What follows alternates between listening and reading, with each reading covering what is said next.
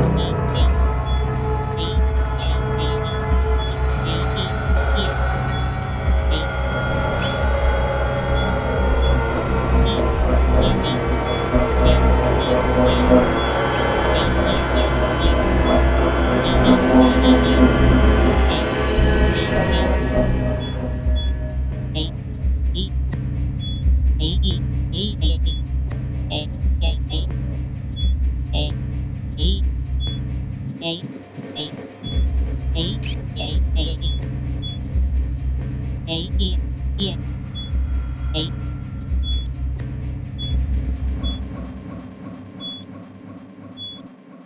organizers of this action feel that it is important for people to be aware of the possible legal consequences of various acts of civil disobedience. It is not our purpose to make people feel intimidated or prevented from taking militant action. Possible charges. Trespass. Refusing to leave a public building on request. A misdemeanor which carries a maximum penalty of six months in jail and or $1,000 fine. Resisting arrest. Assaulting an officer. A Class C felony. Whoever forcibly assaults, resists, intimidates, or interferes with any federal officer while engaged in, or on account of the performance of official duties, shall be fined not more than $5,000 or imprisoned not more than three years, or both.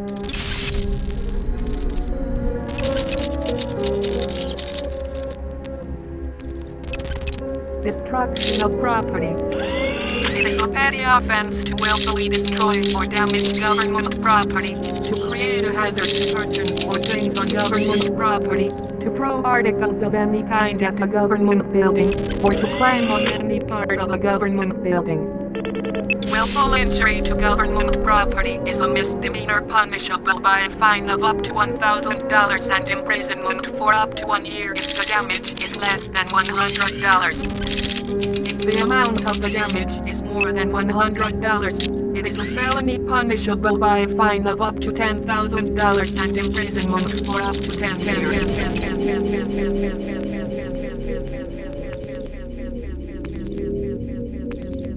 Posting and distribution of materials. It is a petty offense to post or fix any handbills or flyers on government property, or to distribute handbills or flyers on government property without a permit.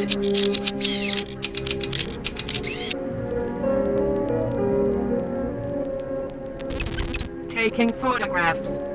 It is a petty offense to take photographs in space occupied by a tenant agency without the agency's permission. News photographs may be taken in public areas only.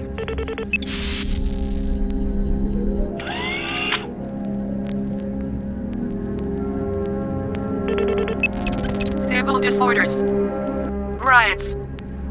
Serious charges which pertain to acts of violence.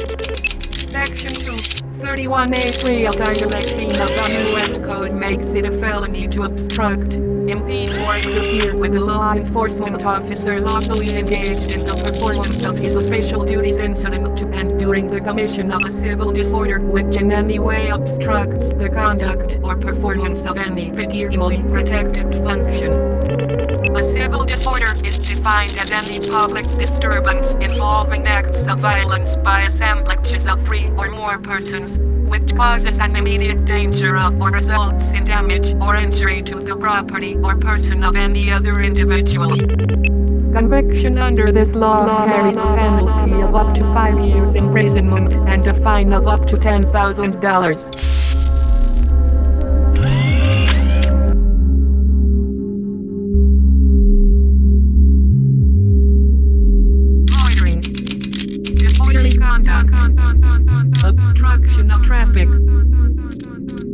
It is a petty offense to loiter, be disorderly, create loud or unusual noises, or create a nuisance on government property.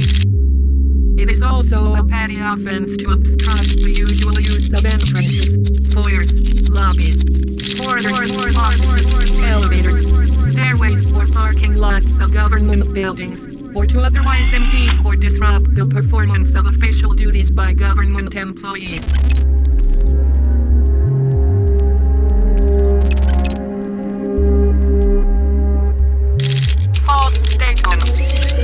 Making false statements in any matter within the jurisdiction of any department or agency of the United States is a felony punishable by a fine of up to $10,000 and for imprisonment of up to five years.